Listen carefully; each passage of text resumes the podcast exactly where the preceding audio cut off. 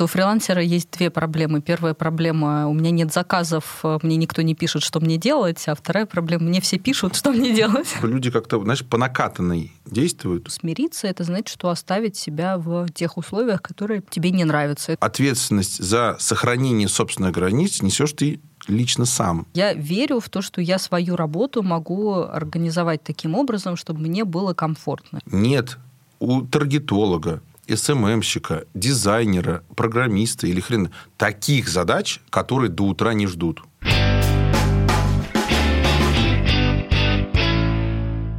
Здрасте снова.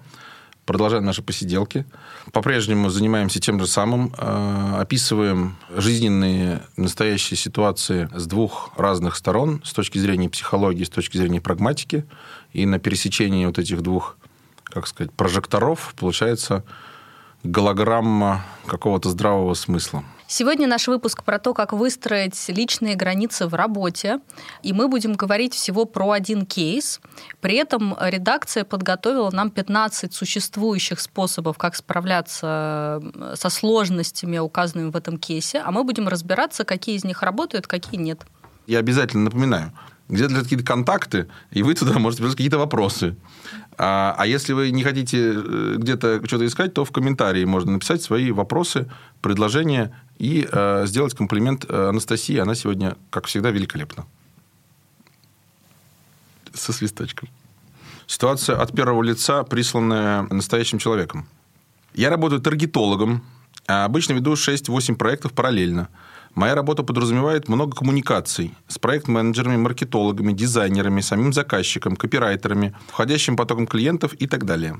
У меня едет крыша, мне бомбят 24 на 7. И когда я принимаю душ, и когда пытаюсь побыть с девушкой, и когда только открываю глаза, даже когда пьяный в баре сижу в субботу, кто-нибудь обязательно пытается мне позвонить. Позвонить. Я беру трубку. Я беру трубку и открываю сообщение, потому что переживаю. Вдруг там какая-то сос-ситуация. А речь все-таки идет о деньгах клиентов, и на моем опыте бывало разное. Но чаще всего это вещи, которые могут подождать и понедельника. Хочу привести свой рабочий режим в порядок, а другими словами, выстроить некоторые границы в работе.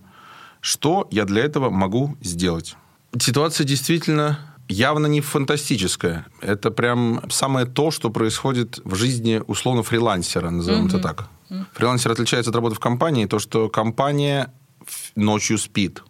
Потому что, ну, типа, ночью надо спать вообще у всех компаний. А на фрилансе, конечно, жизнь бурлит. 24 на 7. Мне кажется, у фрилансера есть две проблемы. Первая проблема – у меня нет заказов, мне никто не пишет, что мне делать. А вторая проблема – мне все пишут, что мне делать. Фриланс – боль. боль. Приходите работать к нам в компанию. Контакты внизу. С 9 до 6. С 9 до 6. Свободный график, э, отличная зарплата, хороший соцпакет.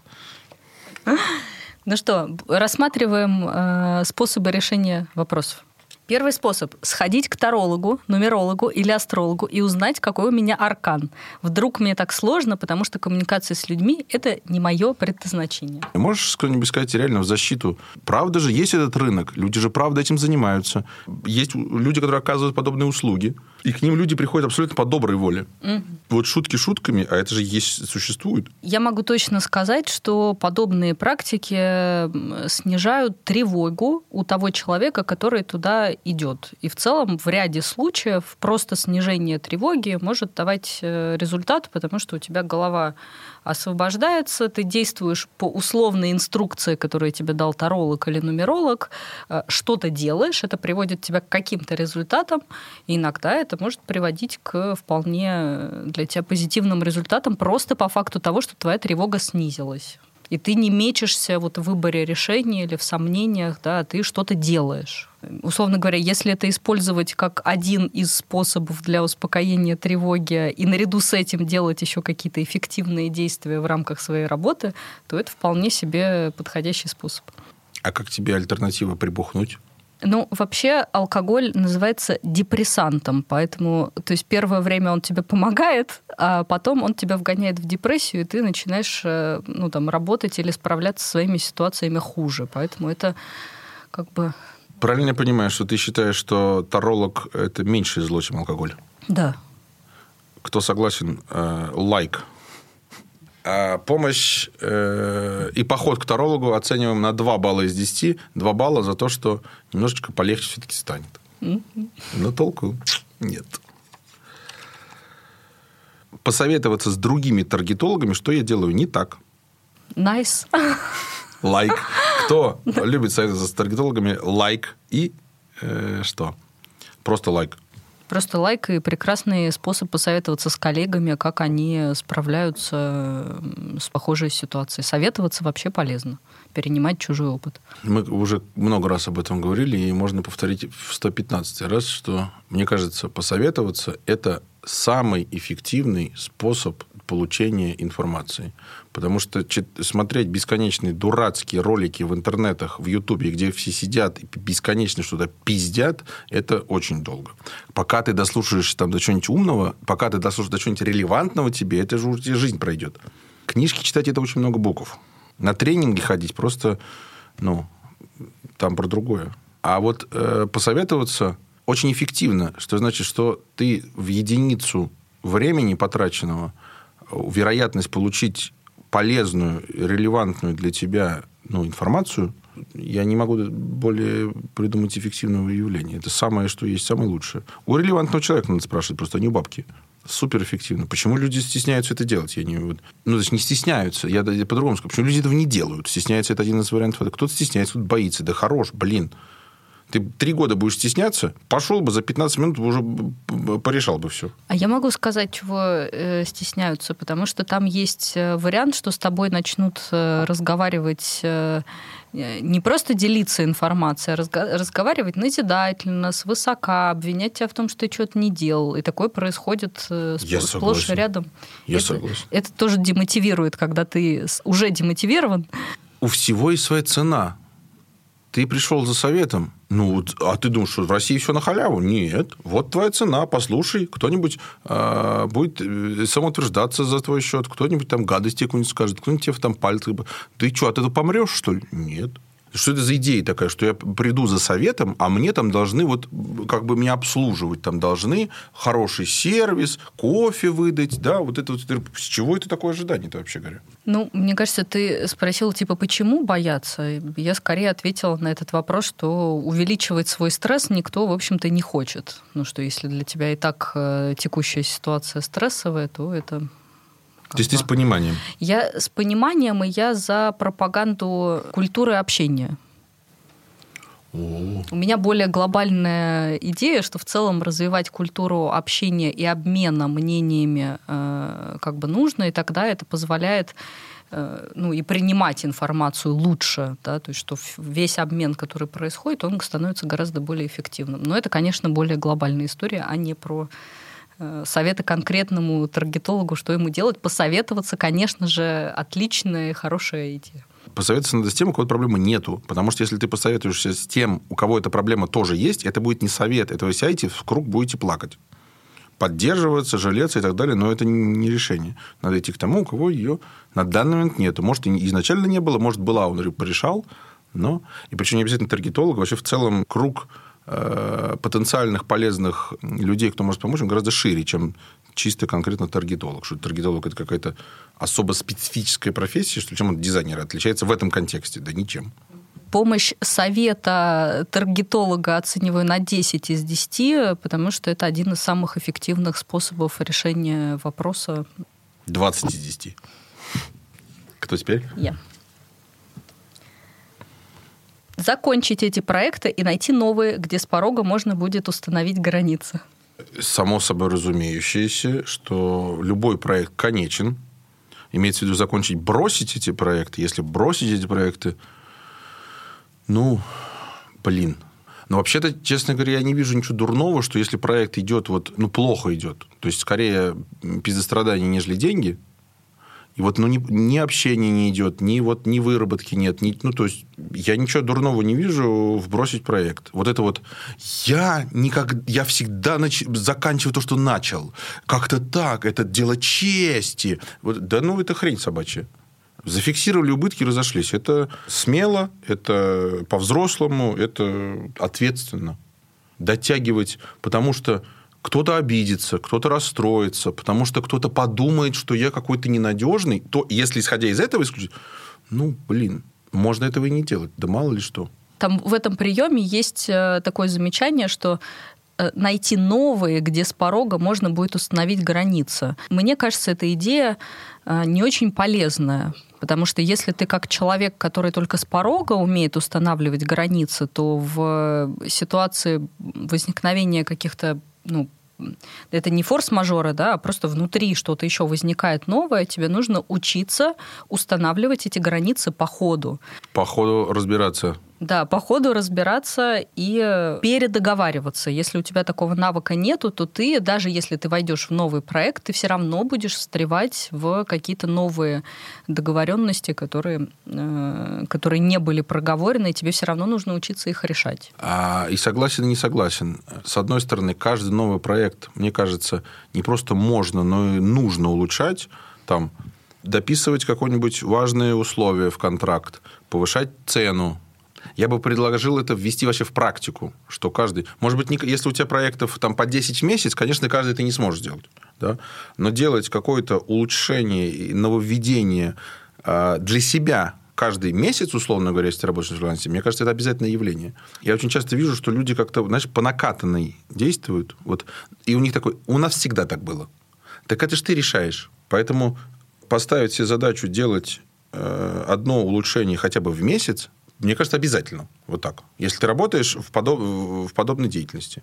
С другой стороны, я согласен, что рассчитывать только на то, что если вот есть вводные условия, и мы по ходу продолжающихся, развивающихся событий как бы не имеем никакого права э, какие тут ничего внести, это неправда. Потому что э, там же обычно, как сказать, есть договоренность. Договоренность это что? Что-то озвученное но есть куча неозвученного. В рамках договоренности никто не говорил, э, что мы будем звонить тебе ночью. Так никто не... Нет было такой договоренности. Не было. И поэтому, если они начали звонить ночью, ты говоришь, мы не договаривались звонить ночью. У нас такой договоренности не было. И поэтому одновременно с этим ты вроде и отпихиваешь свои границы, а одновременно с этим ты делаешь это абсолютно закон. Почему вы свои полномочия превышаете? Ты возвращаешь, типа, нет, я ночью сплю. Извините. Как бы ты это оценил по десятибальной э, шкале это решение? Хорошее решение, ну, не знаю. Предыдущее лучше, но это 8 баллов пускай будет. Ну, то есть закончить эти проекты и найти новые, где с пороги можно будет установить границы. Ты на 8 оцениваешь. А, нет, ровно если это, это, да, извините, тогда я, наверное, не прав. Если оценивать ровно так, как сказано, то это, ну, как сказать, это сильно неполное решение. Вот именно так, не, ну, там, что-то средненькое, пятерочка пускай будет. Отказаться от части проектов и начать экономить, э, чем так ушатываться работой. Ну, видимо, здесь имеется в виду, что э, уменьшение количества проектов э, ведет к уменьшению денег. Это как бы здесь причинно-следственная связь такая. Такая, да. Ну, э, сто процентов, если та работа, которую ты себя ведешь, э, которую ты ведешь, ведет к выгоранию, и ты не можешь ее делать полноценно, тебе что-то нужно с этим делать. Вопрос, отказываться ли от этих проектов, или повышать цену, или менять свой способ работы, ну, как бы решение для меня не самое понятное. Почему именно отказываться? Почему такой выбор? То есть я бы его назвала ну, как бы не, не самым первым. То есть, скорее, наоборот, последним, когда ты все остальное уже сделал, и ты понял, что это не сработало, и тебе как-то легче не становится, вот тогда уже, наверное, от части проектов можно отказаться. Я бы так сказал. Мне не нравится слово экономить, потому что экономить это всегда как-то вот то есть, это экономия, ее нужно, нужно обслуживать тоже. Это же не просто так тебе дается. Я вот сижу, и в этой связи начинаю экономить. Тебе нужно придумывать, что-то нужно тут, перед, э, тут, вот тут. Потом любая экономия, она все равно вызывает дискомфорт. Не бывает такого, ты что сэкономил и обрадовался. Такой, ну, легче стало. Я вот э, раньше ездил на такси, теперь буду на метро ездить. Ну, такой, Вау, как круто. Такой, слава богу, господи, как хорошо-то. Ну, такого не бывает. Мир так устроен, что удобство, комфорт, радость, все это меняется на, на бабки и в обратную сторону. Поэтому сама идея с экономией мне она не очень нравится. Но одновременно с этим, если я действительно мне вот, ну вот, пиздец, ну, грубо говоря, я вывожу нагрузку там, в 5 проектов, нормально. Даже если ночью звонят хрен, не могу вот я э, от них отбрехаться. Но 10 проектов у меня просто, ну, спать тупо надо, у меня э, кошмар какой. Ну, вот половину отказался и выжил. И типа, на, на, набрался потенциальных сил, чтобы что-то с этим поделать. Потому что сил, когда ты уже заебанный, у тебя нет ни с кем договариваться. Как ты пойдешь договариваться, если у тебя вот такие два мешка под глазами, ручки-ножки трясутся, блядь, и тебя все бесит. С кем ты нормально сможешь провести, ну, переговоры, по сути. Я, я поняла, действительно, ты как это, очень важную вещь говоришь. И я подумала, э, что если это временное решение для того, чтобы немножко выдохнуть, остановиться и потом ну, как бы посмотреть свою организацию работы, то это очень хорошее решение. То есть не как то, что все, я вот могу только вести пять проектов, что вполне возможно, что это не так. Но как временно, да, что я даю себе способ отдохнуть и э, восстановиться, это очень классное решение. Согласна с тобой. Потому что я ебать умный. Очень умный. Сколько баллов? Ну, я бы дала баллов 6 этому решению. Вот в той конфигурации, в которой мы описали как временное. Как временное решение пойдете, и даже, ну, даже нормально. Угу. А как постоянное решение, конечно, это дрочня. Кто согласен, э, пишите в комменты, что я молодец. Следующее. Твоя любименькая. Пожалуйста. Повысить ценник на услуги в два раза. Я предлагаю э, повысить ценник на услуги в три раза. Что же в два-то? Оцениваем на 9, потому что мало.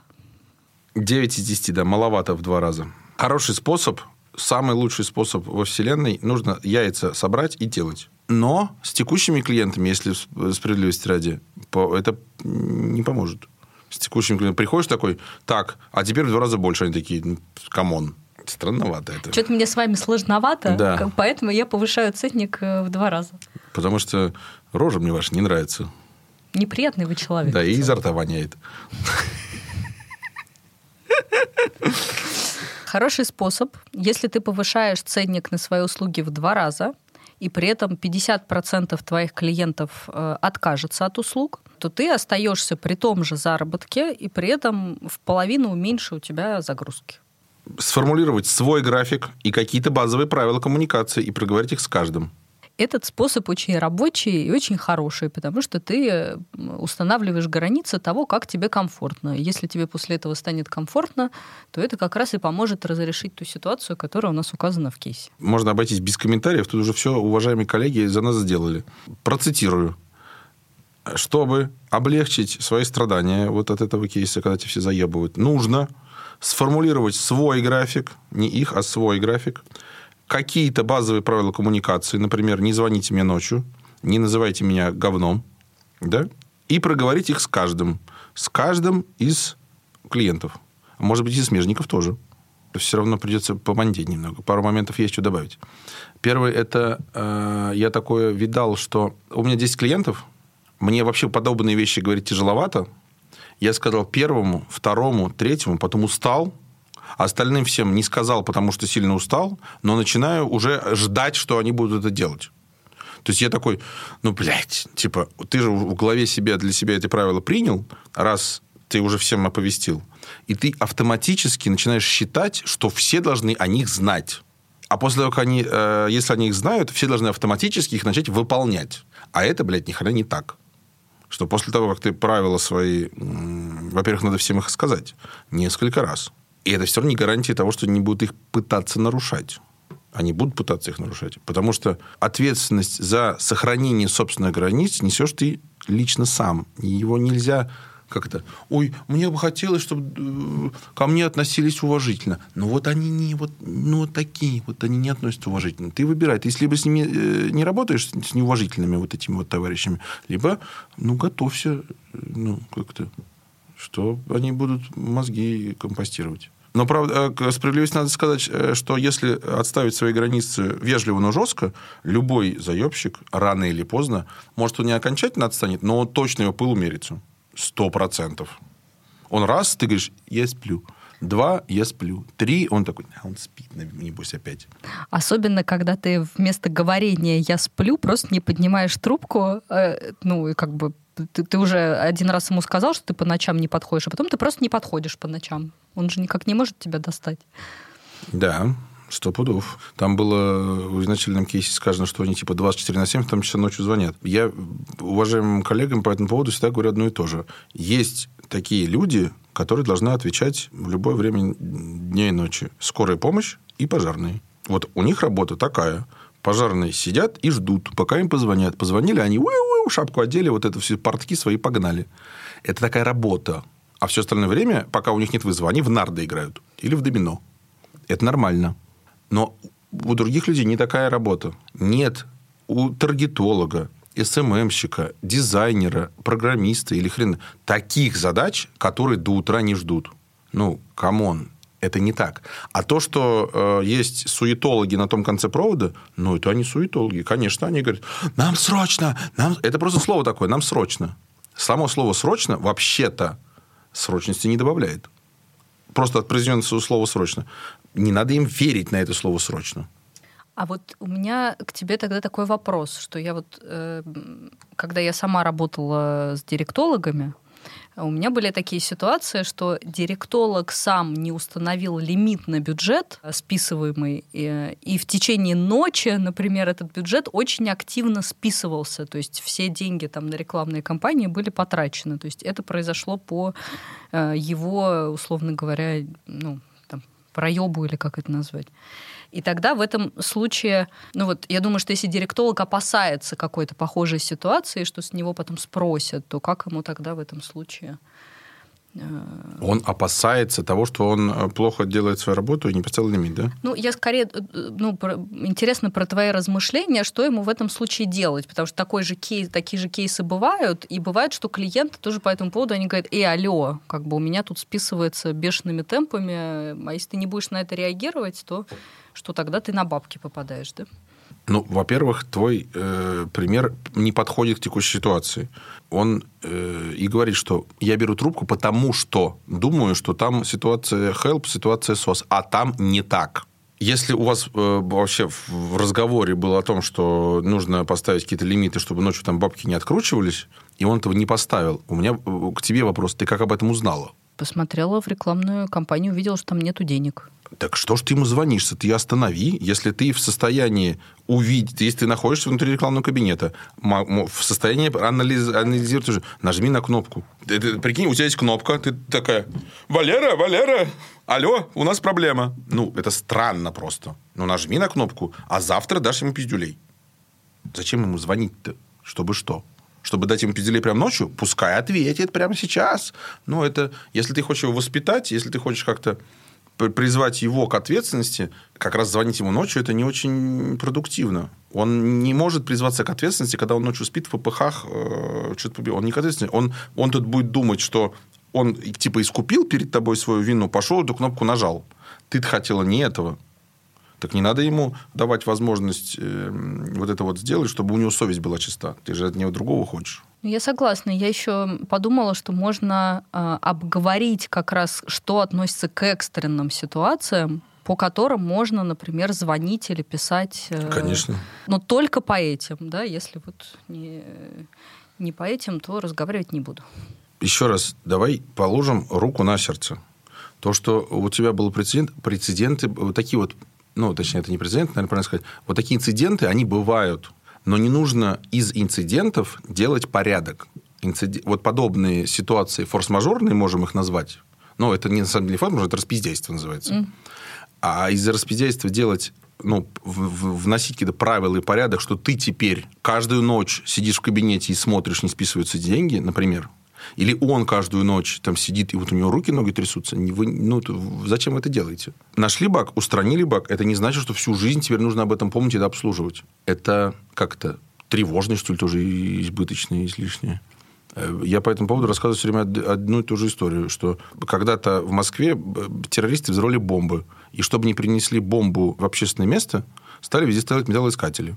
Потом террористы э, и на металлоискателей стало, стало это, скапливаются люди на проходе на массовые мероприятия. Последнюю бомбу взорвали перед металлоискателями в толпе. То есть террористы свою задачу выполнили. И это было 15 лет назад. И с тех пор в метро, в вокзале, ну ладно, в аэропорту они там отдельные задроты, но стоят эти металлоискатели, и возле них какой-то челдон. Все ходят пи-пи-пи-пи, они мешают ходить только. Ну вот мы обслуживаем наш старый вот этот вот э, баг, старую проблему. Теперь все жители города вот этим занимаются. Для них это норма. А, торговый центр стоит, вот такой вот фойе, огорожено вот этим вот, вот, вот такой вот ленточкой дурацкой, стоит два мудака, вот такая вот рамка, и все нормально, вот так вот, и вот через эту вот дырочку идут. Вот ну, что это за хрень? А этот чувак, а единственная его задача, это не ходить через ленточку, все там ходят пик-пик-пик, а он стоит в телефоне, э, смотрит в Инстаграме телок.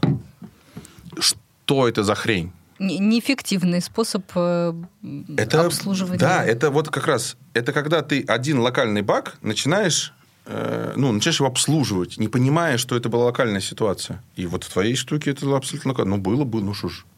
Ну, блядь, Бог простит вас всех. Пошли дальше. А баллы, баллы или ебалы? Поставь ебалы. Какие-то 10 из 10. 10 из 10, блядь. Проговорить с головнюком каждого проекта мои условия работы, чтобы они сами доносили до своих сотрудников, когда те могут меня дергать, а когда нет. Значит, самое главное здесь, это когда ты идешь к головнюку, говорить слово, э, говорить букву «Л» очень отчетливо, чтобы не показалось, что ты идешь к говнюку. А я считаю, это как-то это фикция. Если на проекте есть, ну, типа, ответственный за проект, это ответственный за проект, за коммуникацию своих смежников, подчиненных, прямой ответственности А не несет, Б нести не может. И если ты типа пойдешь к главному и договоришься э, тыры-пыры, он, главный, не будет контролировать своих э, людей, чтобы они тебе не звонили. Потому что у главного задача, ну, какая-то своя. Он не нанимался обслуживать твои тонкие душевную натуру. Поэтому это полная херня. Ну, это такое посредничество, которое, в общем-то, не очень, э, не очень нужно, что ты сам отвечаешь за установление своих личных границ с теми людьми, с которыми ты взаимодействуешь. Не надо ходить к главнику, у него и так дел блядь, еще вашу херню слушать. Один балл из десяти. Ноль баллов из ста. Смириться. Все таргетологи так работают. Принятие твой конек, пожалуйста. Я бы не хотела смиряться с тем, что мне как-то хреново работать. То есть для меня это способ не очень эффективный. Я верю в то, что я свою работу могу организовать таким образом, чтобы мне было комфортно. Это потребует э, моих усилий, каких-то действий, но то, что это возможно, я в это верю. Поэтому смириться это значит, что оставить себя в тех условиях, которые тебе не нравятся. Это как вот смириться, что бьет, значит любит. Вот. И как бы в этом жить, что все люди, которые, все мужчины, которые любят, бьют. Вот я бы не хотела с таким смиряться. И это говорит э, жена, у которой нету особо сил бороться за себя обычно, но смиряться все равно не хочет. Ну, да, ну там уходить или Пол, что-то вот. Огородиками, огородиками. Да, да, да, как-то сматываться, сруливать там с такого, да. Не, да вообще, э, возвращаясь обратно к кейсу, я сижу об этом больше думаю, представляю себя на этом месте, я не могу представить. Кто-то мне звонит ночью, а я взял трубку. Чтобы что? ну, у меня телефон на беззвучном режиме стоит всегда. Я не работаю с клиентами, это действительно, по, я по сфере деятельности могу себе это позволить. Но, ну, я сплю, ну, типа, ну, come on. ну, странно, короче, это все. Смиряться с таким нельзя. Это что это смиряться? Во. Сходить к коучу по личностному росту, который научит давать мне отпор ну, в целом вполне подходящий совет, если тебе не хватает каких-то навыков, и этот коуч может тебе эти навыки, ну, там, как-то передать знания, а ты это превратишь в навыки, это хорошее средство. Главное, чтобы коуч был профессиональным в том, что он делает. Всех непрофессиональных коучей в печь. 10 из 10. А еще можно к психотерапевту сходить, кстати говоря. Это, что-то мы за этот выпуск ни разу что этого не сказали. Что это такое? Пошли дальше. Послать всех и стать фермером или кем-то, кто не особо контактирует с людьми, проще говоря, сменить профессию. Неожиданный ход, смена профессии. А, если тебе твоя профессия бесит, то это прекрасное решение. Но то, что ты вот так вот... А я теперь фермер, у меня такие штанцы, такая вот рубаха, такая вот красная клеточка. Я теперь фермер, развяжу э, милых прекрасных свинок. Нет. Канадский лесоруб. Я канадский лесоруб. А, нет, такого не может быть просто так. С кондачка. С кон... да. Но вообще, честно говоря, между таргетологом и фермером мне больше нравится таргетолог. Фермер тоже надо продавать. Да, фермер это так, мне кажется, есть такая какая-то романтика, что у фермера у него какая-то такая классная жизнь за городом, и вот у него там свежий воздух, вот все эко, био, вот это вот, все так хорошо. На самом деле, конечно, это тяжелая очень жизнь. Дерьмо за коровами разгребать. А если ты растения выращиваешь, прикинь, у тебя вы, высеял ты пшеницу, а ее град побил. Или вороны поклевали какие-нибудь, не дай бог. Что ты будешь делать? Непонятно. Фермер это очень сложно. Вот так вот.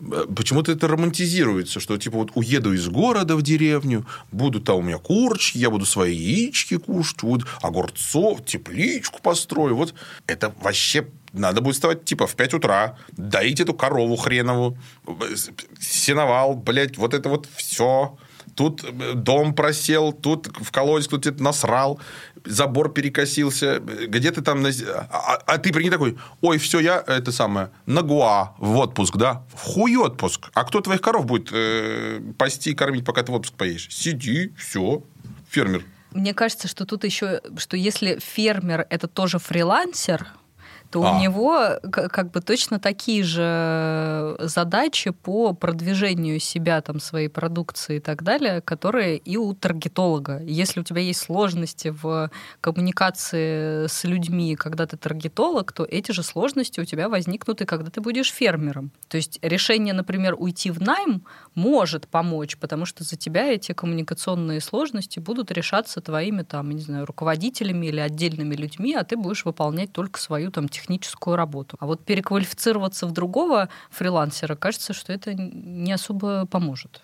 А если ты пойдешь в найм работать на ферму, можно догадаться, что вряд ли ты таргетологом там будешь работать. Будешь как раз хлев чистить.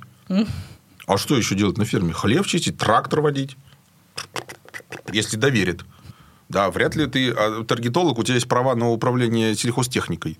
Они как бы не выдаются где там э, в кабинете Фейсбука или что там, Яндекса. Короче, какая-то романтизация.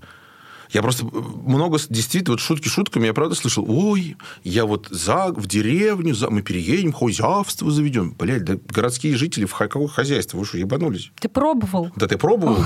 Ты пробовал? Ты в курсе, что у тебя отпуска не может быть?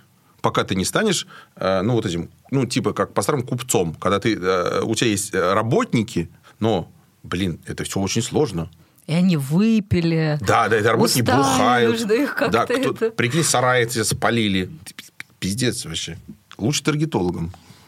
Акстись. Акстись, помилосердствуй. Куда, ты, куда тебе это надо? Оценочка минус один из десяти – это дурь собачачья каждый раз, когда мне пишут в нерабочее время, отвечать, что до завтрашнего дня или понедельника я не на связи, чтобы приучить к порядку. К порядку в зале заседания суда. И молотком так а, ну, я могу только по своей практике сказать, что тем людям, которым я отвечаю, начина... они начинают продавливать свои границы так или иначе, объяснять, почему им это важно, и что вот как бы только сейчас и никогда больше. Поэтому мне кажется, что эффективнее способ э, как бы отвечать потом, то есть когда уже время прошло, на следующий день сказать, что да, вот я вижу, что вы мне звонили, но я вот как бы не отвечаю там выходные дни или там вечером. А я предлагаю опять приврать, э, сказать, слушайте, а я спал и не слышал. Да, или так, да, хорошо. Если ты э, немножко как это нерешительно можешь им отпор дать, спихни на обстоятельства. Это всегда ловкая схема. Ой, ой, извините, я спал. Они говорят, ну, мы завтра и завтра спал, прикинь. Они тебе что ты все время спишь. А он говорит, что ты все время спишь? Ты говоришь, слушайте, да я просто каждый день сплю. Я вот в 11 как лягу, как? Давай спать до утра. Да, а, с, а с утра как раз и работаю до да. 11. Я вот в 7 такой утра я человек. Да, да, да, в 7 утра такой, ребята, а вот и я. Ну, в 7 утра, конечно, надо еще там на пробежку сходить, помыться. В выходные тоже самое можно. А я поехал в выходные к бабушке в деревню, у меня нет связи. Ну, правда, в некоторых проектах э, тебе скажут, слушай, человеку, у которого ездит каждый выходные к бабушку без связи, ты э, нам не подходишь. И тоже будут правы, такое бывает, но тут надо смотреть по ситуации. Не все, короче, такие проекты, совершенно точно. Не все такие работы фрилансеры. Поэтому вступать, э, как говорит царь-батюшка, мы с террористами переговоров не ведем. А звонки э, в 2 часа ночи – это терроризм локальный. Поэтому не хрен переговоры с ним вести. Просто Ты трубку не берешь и все. Ноль из десяти. Да. Значит, и новый абсолютно способ сходить к психотерапевту, который поможет мне нащупать свои личные границы. Ну, даже не знаю. Что сказать-то? Даже не знаю. Никогда такой идеи в голову раньше не приходило. Сходите. 100 из 10. Во всех случаях, не только к этому кейсу, а ко всем остальным. Звонить всем ночью, узнавать, как дела, чтобы они поняли, как я страдаю, когда они так делают. О, месть. Месть надо подавать холодный. Поэтому всем... Это кому? Всем. Клиентам, всем клиентам. А, всем клиентам. Сво- своим примером показать, что это неприятно. Ну, вообще, на самом деле, если яиц хватает, вообще это прикольно. Да яиц, конечно, не хватает. Ну, мы же кейс-то берем, что человек там не может никому слова сказать, а тут ему хватит А. яиц э, мстить начать. Тогда просто, к сожалению, нерелевантно. Не сможешь ты, милый человек, так сделать. Но я вот, э, может быть, никто не заметил, но я вообще люблю потроллить, конечно, э, людей, вот, особенно которые ну, балуются, назовем это так. Кто любит троллить людей, которые балуются, напишите комментарий про то, как вы троллите людей, которые балуются. Есть что добавить? Нет. Э, Для кейса этого текущего полная херня, ничего не получится. Нанять помощника и скинуть на него часть коммуникаций. Звучит красиво. Звучит, конечно, красиво. Э, Опять же, если есть возможность и с точки зрения финансов, и с точки зрения навыков, э, опыта, и с точки зрения ну, текущей деятельности нанять помощника, вообще эта идея, конечно, хорошая. Но спихнуть на помощника часть коммуникаций, а, не получится, б, не решит текущую задачу. На помощника можно спихнуть какие коммуникации? Ну, какие-то менее значимые. Люди на том конце провода, они хотят говорить с главным. Очень сложно будет им объяснить, что теперь все коммуникации через Валеру. Валера же тоже человек. Это э, и вам нужно найти Валеру, и как-то Валере тебе объяснить, что, Валера, я тебя нанимаю на работу, и тебе будут 24 на 70 звонить. Он такой, спасибо, шеф. Дайте Бог здоровья. Я вот всю жизнь о такой работе и мечтал. Использовать помощника как э, пушечное мясо, как там э, заткнуть его жопой пробоину ниже ватерлинии, это, ну, во-первых, это не работает. Во-вторых, помощник там быстренько э, где-то потеряется среди всего этого. Его больше он скажет, до свидания, спасибо, до свидания. Мне не такого не... Ну, он что, себе враг, что ли? Нанимать помощника на какую-то заранее супер говняную работу, ну, это не жизнеспособная штука. Слушай, а мне кажется по-другому. Э, Мне кажется, что если нанимать помощника, который как раз умеет эти границы отстаивать и который любит в целом взаимодействовать с людьми, он в этом достаточно хорошо там как-то разбирается, то это может быть некоторым... Ну, то есть ты выполняешь свою работу техническую, которую ты любишь, она тебе нравится, и тебе совершенно не нравится разговаривать с людьми, а он выполняет свою. И что, возможно, он-то как раз не будет с ними ночами созваниваться, потому что у него понятные схемы, как это все ловко разрулить так, чтобы никто не обиделся. Я там вспоминаю, скорее для меня это не нанятый сотрудник, но, наверное, я думаю про какие-то партнерства. Вот когда там компанию Apple создавали, да, есть э, Стив Джобс, который, в общем-то, отвечал за все внешние коммуникации, был у него э, тот же, по-моему, Стив Возняк, да, который делал всю внутреннюю начинку, и у них прекрасный тандем сложился. Вот. Не знаю, возможно ли это, как ты думаешь, возможно ли это в рамках там, ну, каких-то нанятых людей, чтобы вот они тебя там дополняли. Я как раз хотел сказать, что обычно те, кто умеет вести переговоры, те нанимают исполнителей, не наоборот. Быть э, специалистом, таргетологом, ну давайте честно, положу руку на сердце, это гораздо проще работа, чем вести переговоры и продажи. Ну вот если честно. Да, это профессия, да, за это платят, никто э, против ничего не имеет, но э, выстраивать коммуникации, это, ну, блин, не каждому дано. Действительно, партнерство может быть. Есть э, фронтмен, есть э, бэк-офис. Ну, то есть один технарь, один продажник. В общем, в найм такого человека, ну, это не помощник. Это не уровень помощника. Но партнерство как раз я согласен, что оно возможно. Если э, это самое, значит, тогда конкретный нанять помощника, чтобы он сделал, это минус 5 из э, 10, потому что это, это рубрика «Розовые единороги». Надо их разгонять. У нас остался последний. А я предлагаю устроить за него драку тогда. Ну, я проиграю сразу. Тогда я тебе уступлю. А, Выключать телефон в нерабочее время. Во, Кайф. Согласен. Выключать телефон в нерабочее время – это правильно. Вы имеете полное право на свою личную жизнь, несмотря на то, что человек типа на фрилансе.